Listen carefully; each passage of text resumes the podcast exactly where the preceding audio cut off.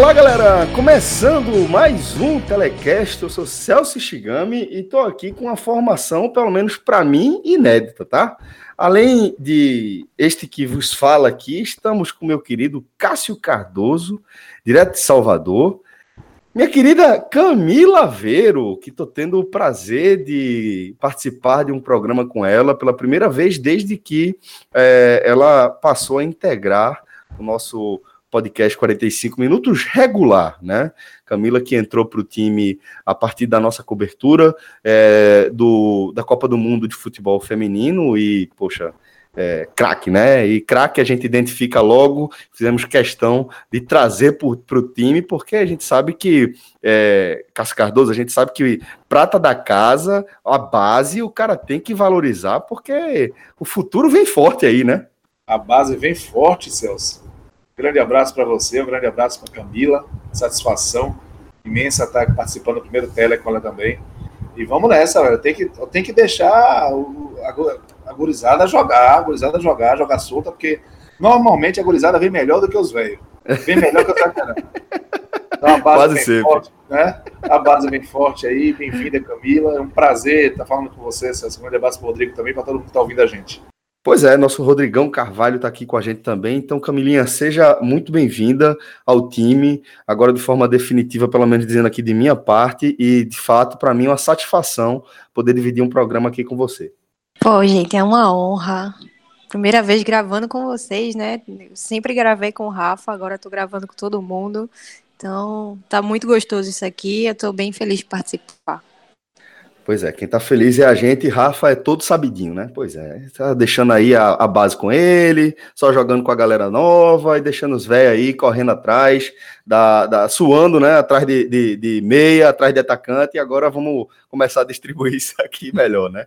E antes de a gente iniciar aqui nossa análise, galera, só lembrando que se você ainda não aproveitou a nossa parceria com a Pizza Hut, você tá marcando toca, tá? Tá de bobeira, porque para conseguir a melhor pizza pelo melhor preço, só com podcast 45 minutos. O podcast disponibiliza aí um voucher nas nossas redes sociais que dá 20% de desconto no seu pedido em qualquer unidade física da Pizza Hut. Em todo o estado de Pernambuco, e falando especificamente aqui para o grosso da audiência desse programa, para as sete unidades físicas da Pizza Hut na cidade de Salvador.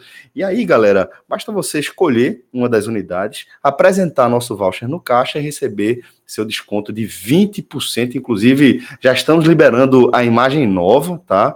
Com desconto válido para o mês de agosto. É só ficar antenado lá nas nossas redes sociais.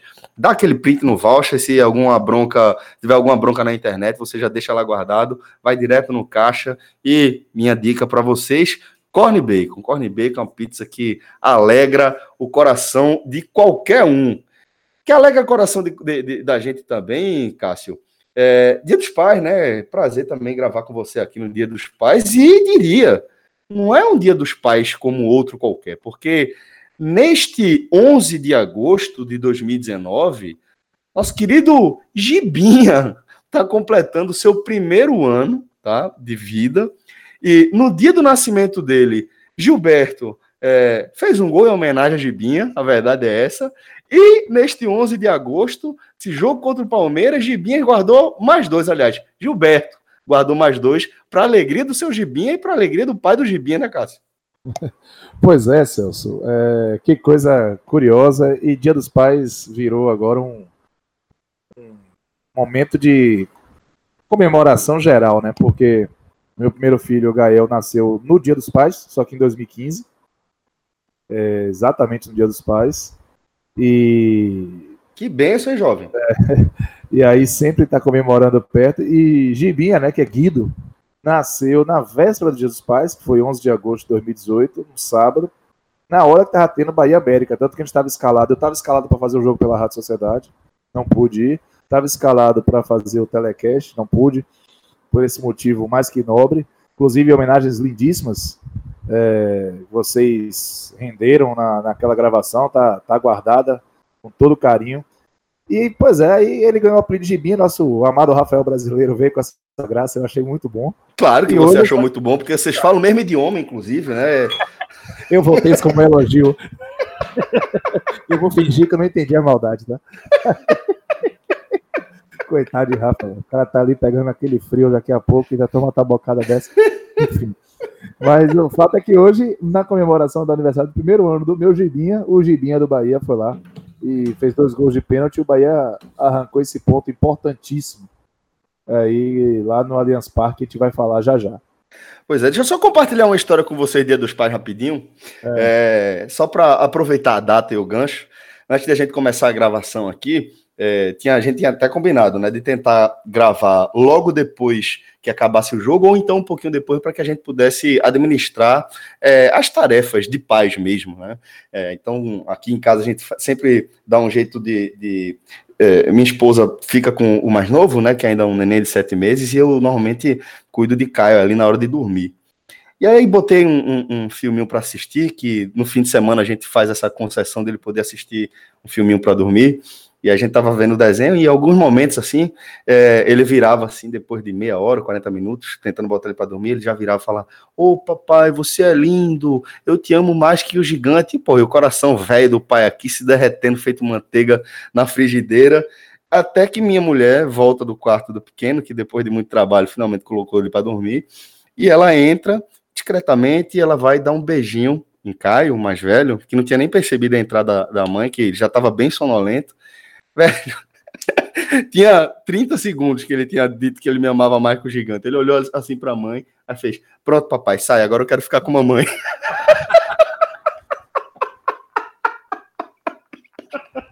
Ei, irmão Cardoso.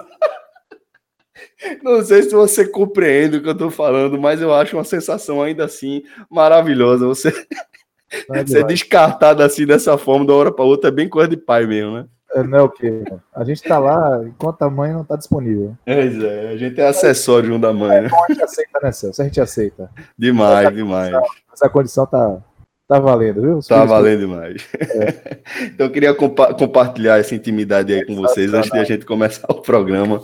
Mas agora, Cardoso, vamos sim falar desse resultado, né? O 2 a 2 entre Palmeiras e Bahia. Vale pela 14 quarta rodada da Série A. Então, Cardoso, é, eu queria que a gente, que você, antes de tudo, me dissesse qual o saldo que fica desse 2 a 2 porque não foi um jogo simples, né? Normalmente um 2 a 2 ele é um jogo movimentado, e aí a gente teve duas expulsões, é, uma agressão absurda de Felipe Melo, né? Um absurdo o que esse cara faz jogando bola.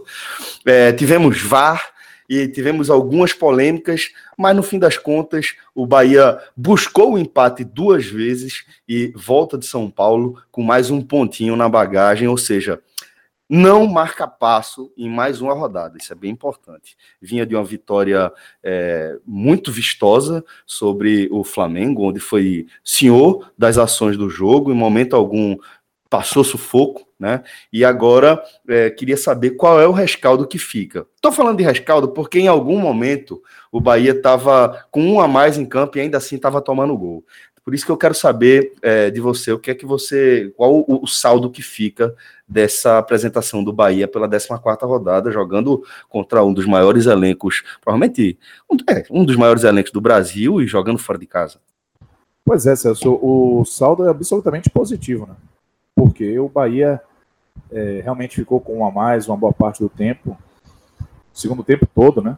Na verdade, a expulsão do Gregor só foi acontecer já nos acréscimos da, da segunda etapa, mas é, o Bahia não jogou bem. Aliás, o Bahia esteve muito longe de jogar bem. O Bahia foi muito mal, um time que não conseguiu encaixar o seu jogo e errou muito no seu sistema defensivo. Então, quando a gente olha e vê um Bahia que errou muito no sistema defensivo contra o Palmeiras no Allianz Parque e sai com empate, só isso já seria suficiente para se comemorar. Quando a gente pega o contexto do campeonato em que o Bahia perdeu pontos, na minha opinião, que não deveria perder para Cruzeiro, mesclado em Salvador, e para Chapecoense em Chapecó, Cruzeiro quase C, como você mesmo descreveu, né? Exatamente, quase Cruzeiro C. O Cruzeiro estava tão ruim que com um a mais no segundo tempo se preocupou só em se defender aquele dia. E aí é, o Bahia saiu para dois jogos, né? terminou esse período e foi para dois jogos contra dois, duas das principais equipes em termos de elenco e investimento do Brasil e conseguiu quatro pontos em seis jogos. Então, esse saldo é muito positivo. O Bahia não jogou hoje para conquistar um ponto.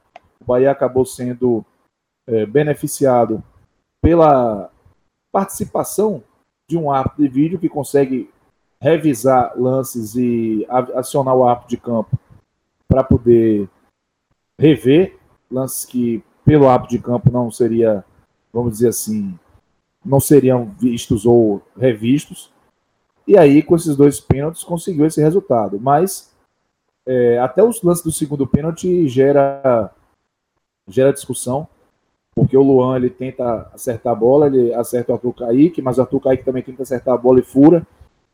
E é um lance que me deu impressão de pênalti, sim, mas muitos argumentos que falam que ali é um contato em luta da bola e ninguém acerta a bola, é, acaba me deixando em dúvida. Eu posso dizer a você que estou muito confortável na condição de ser alguém que não influenciou o árbitro, nem para um lado nem para o outro, porque de fato, no primeiro instante, talvez eu marcasse o pênalti, que eu tive a impressão que o Luan chegou no Arthur Kaique, mas outras percepções foram me deixando em dúvida.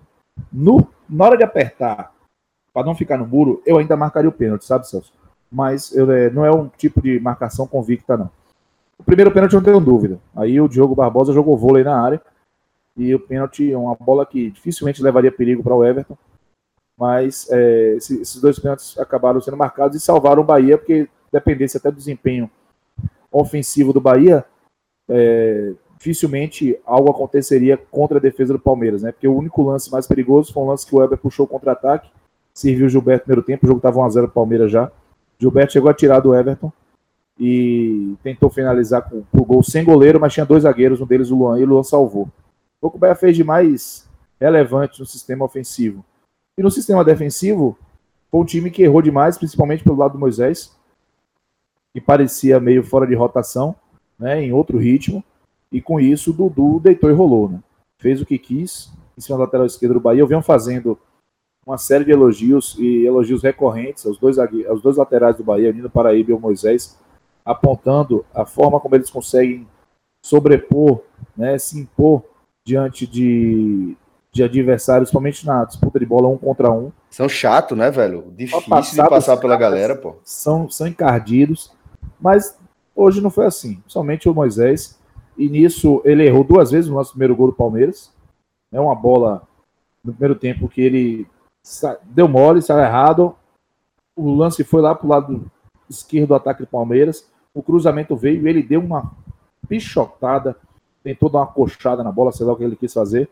Douglas se virou ali para evitar o gol contra, mas o Dudu, em condição de impedimento, se não tivesse o VAR, talvez o gol fosse anulado. Mas é, eu, na hora, até discutindo com meu pai, estava rolando evento de família aqui, a gente estava reunido, e meu pai foi impedido. Eu falei, não foi. Moisés ataca a bola. E a regra é essa: se Moisés atacou a é bola. É outro lance, né? É outro lance. E ele, ao atacar a bola, deu uma coxada lá, ou sei lá o que ele fez com a bola. E aí deu condição ao Dudu, que aproveitou fez 1 a 0 é... Bahia não conseguiu reagir bem a isso, ou tentar propor. Dudu faz um golzinho no Bahia, né? Hein? É Dudu, gosta de, Dudu gosta de fazer um golzinho no Bahia, né? Rapaz, é, isso é encardido demais. Pô cardido demais. E ontem, é, ano passado, ele fez o gol que eliminou o Bahia da Copa do Brasil. Exato. De cabeça, de cabeça, diga aí. E hoje, mais uma vez de cabeça, o lance do segundo gol. Porque assim, esse primeiro tempo terminado 1x0, é, não parecia que o Bahia ia mudar muito o cenário, apesar de ter crescido um pouco no final do primeiro tempo. Mas um lance chamou a atenção e mudou a história do jogo.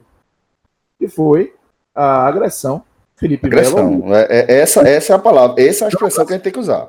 Não consigo classificar de forma diferente, não, Celso. Não, Ali, isso é uma agressão não é força excessiva quando você vai com o braço esticado e usa o antebraço no queixo do, do, do, do jogador adversário, sabe? É, se fosse, se fosse, se não fosse Felipe Melo, pô. Sabe, okay. aqui não é, não é. Ah, não, tá pegando no pé do cara. Não, velho. Não, não é pegando não. no pé do cara. É conhecendo a carreira do cara, velho. Isso. É sabendo quem esse cara é, sabendo as coisas que ele diz, as coisas que ele fala, as coisas que ele faz. Velho, não dá para você classificar de outra forma. É uma agressão a um colega do trabalho, pô. Ô Celso, pegue o jogador mais suave, mais boa praça, aquele que não faria mal a uma mosca, e troque, bote no lugar do Felipe Melo, veja ele fazendo aquele movimento. É vermelho. Ali não foi nada a ver com o histórico do Felipe Melo. Não tem nada a Pois ver. é. Nada. Ali foi um lance em que, tecnicamente, foi para vermelho. O cara agrediu, pô. Ele não tinha necessidade nenhuma de ir com os braços. Acertou o rosto do Luca. Luca Já tinha um jogador do Palmeiras no lance, inclusive, No lance. né? Ele vem longe, inclusive atropela o, o, o, o- colega e acerta, porra, pelo amor de Deus, acerta a cotovelada no, no queixo, porra. no queixo. Com o Luca- muita violência, porra. E o Luca desacordou. Tinha que sair. Pois é, porra. não saiu, acordou, viu que tava sangrando, aí quis bater. Só faltou bater nos próprios jogadores do Bahia também. Tanto que tomou um amarelo, de tanto discutir depois. Mas é, é, essa expulsão do Felipe Melo, justíssima, inclusive, como a gente vem falando aqui, Eu ela quero, ver, eu quero ver o gancho, sabe, Cássio? Porque, tipo, não é o tipo de lance que, não, tomou o vermelho, tá aqui, cumpriu o jogo. cumpriu... Eu também é? queria. Eu não acredito que vai ter gancho, não. Pois é, mas é um absurdo. Mas mais um jogo, é, pois é, porque ali pra mim é uma agressão. Qual a, diferença, qual a diferença disso pra um murro na cara? Então, Qual a diferença disso pra um murro na cara? Da maneira como ele subiu, com Pois é. o, o cotovelo lá em cima, em direção ao rosto do jogador do Bahia, pô. o Ao rosto de Luca, pelo amor de Deus, pô. o argumento de que tava disputando bola. Não estava, não estava. Não estava. Luca tá disputando a bola. Com, com, com outro jogador do Palmeiras, que agora me, falha, me falhou quem é, não tava vindo na cabeça quem é. Mas Luca, você vê que ele olha pro jogador do Palmeiras que tá marcando ele, olha pra bola, tá subindo na bola, de repente toma a eu, eu imagino que de repente ele acordou alguns minutos depois, né? Sem saber o que aconteceu. exatamente. Pois é, pô. Exatamente. E aí, é, de fato, vamos aguardar, né? De repente, uma surpresa, mas eu não consigo confiar de que é, esse tipo de lance vai ter desdobramentos, mais desdobramentos ruins Felipe Melo, não. Mas ele deixou o o Palmeiras com a menos e para mim isso foi o, o ponto de virada para o Bahia sentir espaço para reagir de fato e mudar o jogo. Só que para o Bahia mudar o jogo, Celso, o Bahia precisava mudar o seu próprio jogo. No intervalo, é, o Bahia trocou o Giovani, que também não fazia um bom jogo, pelo Arthur Kaique. E olha, mudou muito pouco. O Bahia tentando propor, tá tendo muita dificuldade. Ficou com a bola, girou de um lado para outro, mas não criou, não agrediu, não, não conseguiu incomodar de fato, né? O goleiro Everton. Mas aí veio o lance do pênalti, o, do Diogo Barbosa, o Gilberto empatou. E aí veio outro lance. Aliás, esse lance do gol do Palmeiras, o segundo, ele é, é o exemplo perfeito para simbolizar a tarde da defesa do Bahia hoje. Sabe? Que a lateral cobrada pelo Marcos Rocha, Dudu se abaixou na pequena área para cabecear contra o gol de Douglas. É um absurdo. Dudu, que não é nenhum desconhecido, Pois é, pô. Dudu, que tinha feito o primeiro gol dentro da pequena área, estava lá de novo, cabeceou, Douglas fez o que podia, e no rebote o próprio Dudu fez 2 a 1 No momento, o cara todo do Bahia. Palmeiras pressionados, é, é, é, perdeu a liderança, viu o Santos escapar, aí tinha conseguido fazer 1 a 0 num- numa rodada que o Santos perdeu, aí toma um empate, perde um jogador e toma um empate, era pro Bahia ir para cima, e se tivesse numa tarde feliz, resolveu o jogo mesmo, o Bahia poderia conquistar três pontos tranquilamente, mas não conseguiu merecer isso, não jogou para isso. Foi muito mal e tomou esse segundo gol logo na sequência, que deixou o Palmeiras de novo no jogo, com três pontos na mão. E se não fosse a- vamos dizer assim, a rigidez, e eu não estou colocando isso como crítica, tá? Do Ricardo Marques Ribeiro para alertar o Igor Júnior Benevenuto de que houve o impacto, houve o choque, houve o pênalti do Luan no Arthur Kaique, é, o Bahia dificilmente conseguiria mudar o cenário empatou com o Gilberto depois de muito tempo. Esse é um ponto que a gente tem que chamar atenção. É muito tempo, velho, para se tomar decisões em relação ao árbitro de vida. O Diogo Barbosa, por exemplo, o pênalti dele estava muito claro, não tinha que ter tanta conversa, mas o fato é que depois de tanto tempo, Gilberto mais uma vez empatou 2 a 2 e aí o Bahia, quando parecia que podia aproveitar 6, 7 minutos mais acréscimos, errou, ficou nervoso na saída de bola, errou lance bobo e Gregory, que já tinha feito uma falta em cima do Dudu, um minuto antes, fez outra, após a passe errada do Lucas Fonseca, foi expulso e aí deu barata voa, né? Porque a defesa do Bahia já tinha perdido o Flávio para a entrada de Ramires, e o Bahia estava buscando empatar o jogo ainda, e perdeu o Gregory na cabeça de área, Giovanni já tinha sido substituído também. Estava formado o descontrole lá na defesa do Bahia, o Palmeiras tentou chegar de tudo quanto é jeito, mas é, não conseguiu fazer o terceiro gol, o Bahia também não incomodou mais, e quando a gente pega o final do jogo, olha, caramba, o que é que o Bahia fez no jogo? Errou muito na defesa. Tá, e o que mais? Nada. Um ou outro contra-ataque rápido que em um lance que conseguiu criar que o Gilberto chutou e o Luan salvou. Aí você olha, e o Bahia tirou um ponto do Palmeiras, lutando pelo campeonato, pelo título? É, tirou. Então, não tem o que discutir sobre o peso positivo desse ponto, sabe, Celso? O, o quanto que ele deve ser valorizado, porque o Bahia ficou muito distante de merecer qualquer resultado que não fosse uma derrota hoje em São Paulo. E voltar com ponto contra esse Palmeiras, dentro do contexto que tem um campeonato, é para valorizar sim, claro, para motivar para a sequência, porque agora o Bahia tem uma sequência que pode favorecer a soma de pontos. Bom, Camila, é, então queria saber de você também o que é que você destacaria desse 2 a 2 o que é que te chamou a atenção, principalmente aí do ponto de vista tático?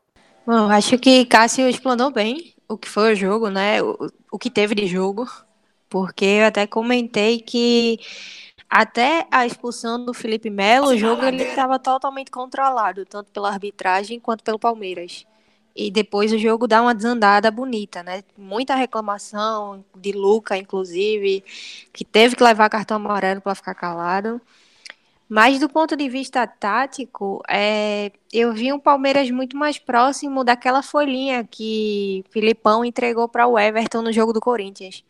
Que ele pedia Felipe Melo centralizado, Bruno Henrique participando mais infiltrado né, nas ações de ataque, com Dudu e acho que Zé Rafael já estava na sequência do lance. Então, foi um Palmeiras muito próximo daquele ajuste.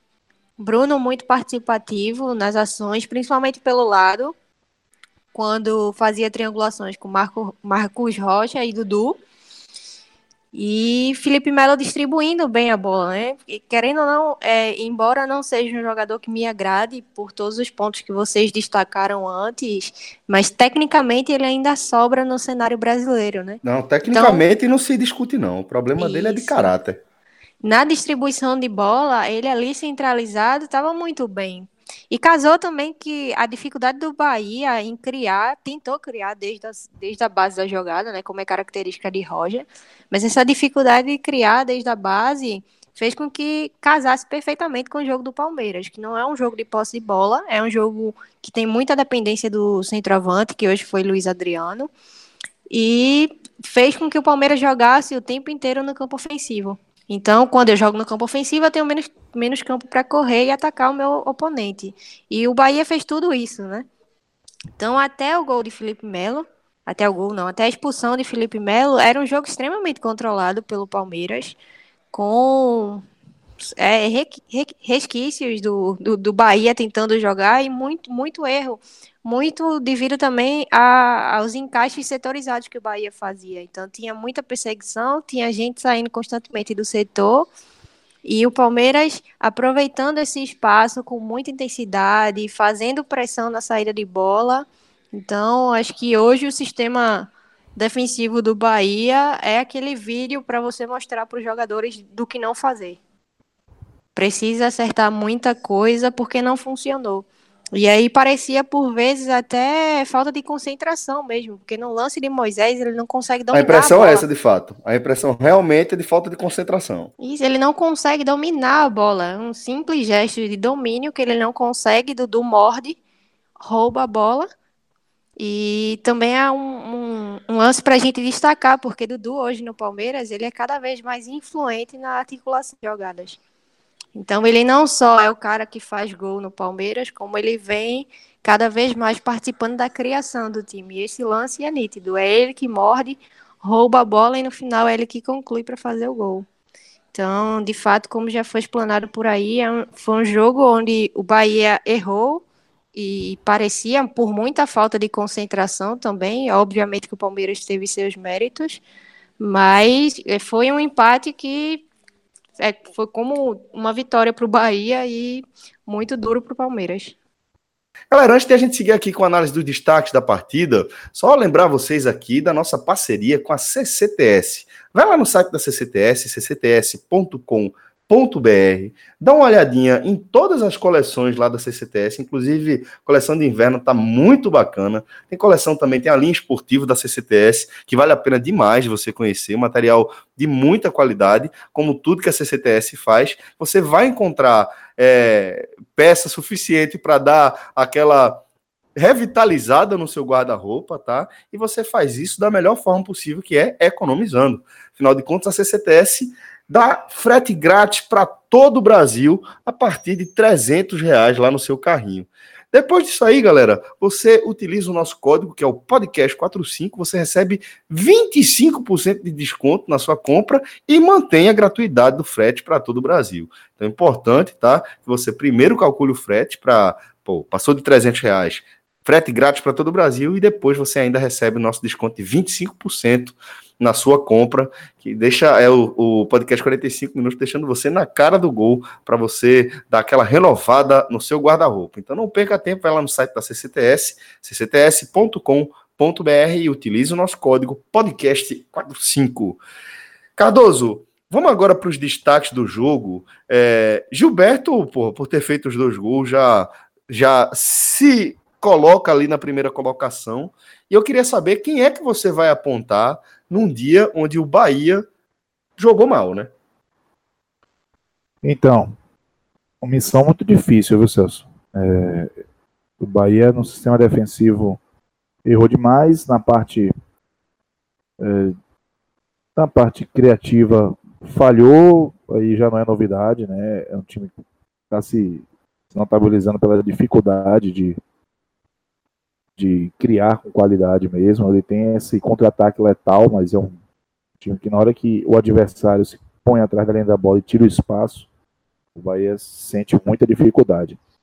Gilberto, para mim, é o principal destaque, fez os dois gols e o principal lance que o Bahia teve para criar foi ele quem chegou à frente em velocidade, recebeu o passe do um bom passe. Poderia ter feito algo diferente, uma cavada, já que o Everton saiu, mas ele conseguiu driblar o Everton, né? E aí a, é, a, finalização dele não foi uma finalização necessariamente ruim, apesar de ter se atrapalhado um pouco, ah, perdeu um tempo, mas foi ele que estava lá para levar perigo ao Palmeiras. É, eu vou voltar em Gilberto pelos dois gols, por esse lance, e vou destacar Flávio. Achei que Flávio, enquanto esteve em campo, ele conseguiu cumprir bem o seu papel né, na proteção da zaga, numa saída de bola, em alguns botes bem interessantes e só deixou o campo por uma questão tática, uma mudança de comportamento que o Bahia precisava ter, já que é, a ideia de entrar com o Ramires foi tentar melhorar esse poder de fogo do Bahia a partir do meio campo. Só por isso que Flávio deixou o jogo, mas ele até deixar o jogo, na minha opinião, estava bem. Então vou ficar com o Gilberto e dar uma menção honrosa a Flávio. Camila, você salva alguém além de Gilberto nesse 2 a 2 com o Palmeiras? É, salvo sim. No primeiro tempo, eu gostei bastante de Elber, porque dentro de todas as dificuldades que o Bahia teve para criar aí para sair em contra-ataque, ele teve alguns, é, algumas ações mais lúcidas, ou tentava carregar na individualidade, partindo num contra um, e ainda teve aquele contra-ataque que ele puxa contra três do Palmeiras, né, dá o toque para Gilberto, que foi feliz na no drible do goleiro, só que aí contou com a recomposição muito boa de Luan. Teve um tempo de bola ali perfeito para tirar a bola. Então, o Elber do primeiro tempo me agradou bastante. Mas no segundo tempo fica até difícil falar de alguém, né? E aí, obviamente, Gilberto é o que vem na cabeça, porque pênalti não é gol, né? Então ele teve calma para concluir e fez logo dois. Pois é, então realmente Gilberto acaba fazendo a diferença. gostei dessa. Pênalti não é gol. Só é gol se você converter, né? Queria chamar a atenção disso, eu achei bem legal. Pênalti não é gol. E assim, o, a pressão, principalmente no segundo pênalti, estava gigantesca. Porque a, a, os jogadores do Palmeiras estavam ali chutando a, a marca da Cal, tentando deixar irregular, reclamando com a arbitragem, apertando o juízo, enfim. E ele, os dois pênaltis, o Gilberto cobrou com muita tranquilidade. Sétimo eu... gol dele gols dele já no campeonato. Sim, e o Everton ele pula para o lado que ele bateu o primeiro pênalti, né? Então, se ele decide bater no mesmo lado, consequentemente poderia perder. Poderia perder. E do lado negativo, Cardoso, quem é que a gente vai deixar aqui em destaque pelo lado do Bahia? Chegou o Carnê. Tô brincando. não, você não vai fazer Carnê. isso no dia dos pais, pô. Deixa o pai. Vou... é, Filhinhos, obrigado pelas homenagens de sempre, pelo carinho de sempre. Viu? Tem que respeitar painho, porra. Obrigado. Você mandou presente para o paio? Pra voinho? É, mandou voinho, presente para voinho? Voinho, eu, eu liguei para voinho, o voinho não quis saber de mim. Foi, né? Foi. A voinho vai voltar pra Série B. Vamos embora. Qualquer proximidade de voinho do Bahia, eu já fico nervoso. Vo, vo, voinho é rigoroso demais, rapaz. Tu é doido. Não libera o pai, nada, o pai é bronca. Vamos lá. É. Moisés, é, para mim, fez um jogo para mim, Camila, fui muito feliz é, ao associar uma aparente falta de concentração, e foi isso que deu a entender mesmo, em diversos momentos, dele, da defesa do Bahia, o passe de Lucas Fonseca no final do jogo para Gregor foi um absurdo, foi uma ofensa, né?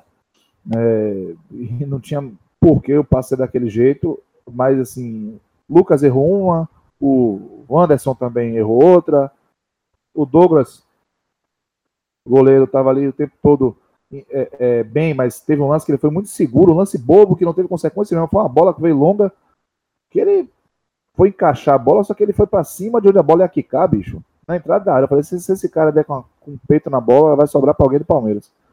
Então tava todo mundo meio assim, parecia em rotação baixa.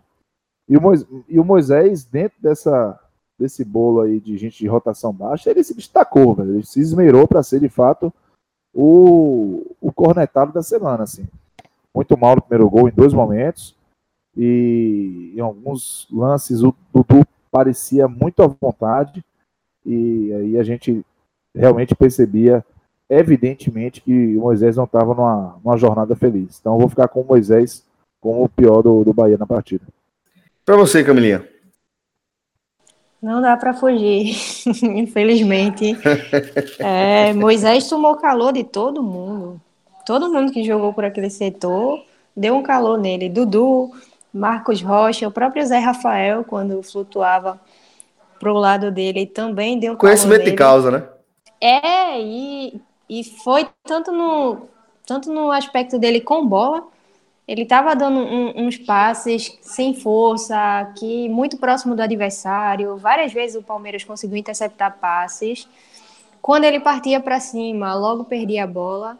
Então, a, o, as falhas defensivas, né? O primeiro gol ele faz, ele consegue a, a coisa e falhar duas vezes.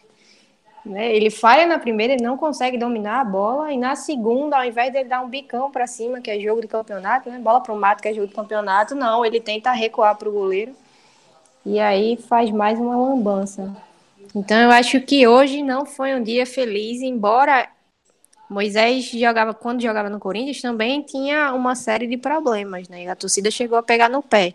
Então talvez seja aí um processo de formação do jogador mesmo, e hoje só escancarou um pouco das debilidades que ele tem com e sem a bola. Pois bem, senhores. É, então, dessa forma, a gente encerra aqui a análise desse importante ponto que o Bahia conquista fora de casa contra o Palmeiras, um dos times mais poderosos do futebol brasileiro da atualidade. Cardoso, como sempre, um prazer ter você aqui nessa companhia. Carvalho, você é foda também, obrigado por tudo. Camilinha, mais uma vez, seja muito bem-vinda. É um prazer poder contar com você e tenho certeza que essa parceria vai longe. Forte abraço a todos, galera, e até a próxima. Tchau, gente. Tchau, tchau, gente.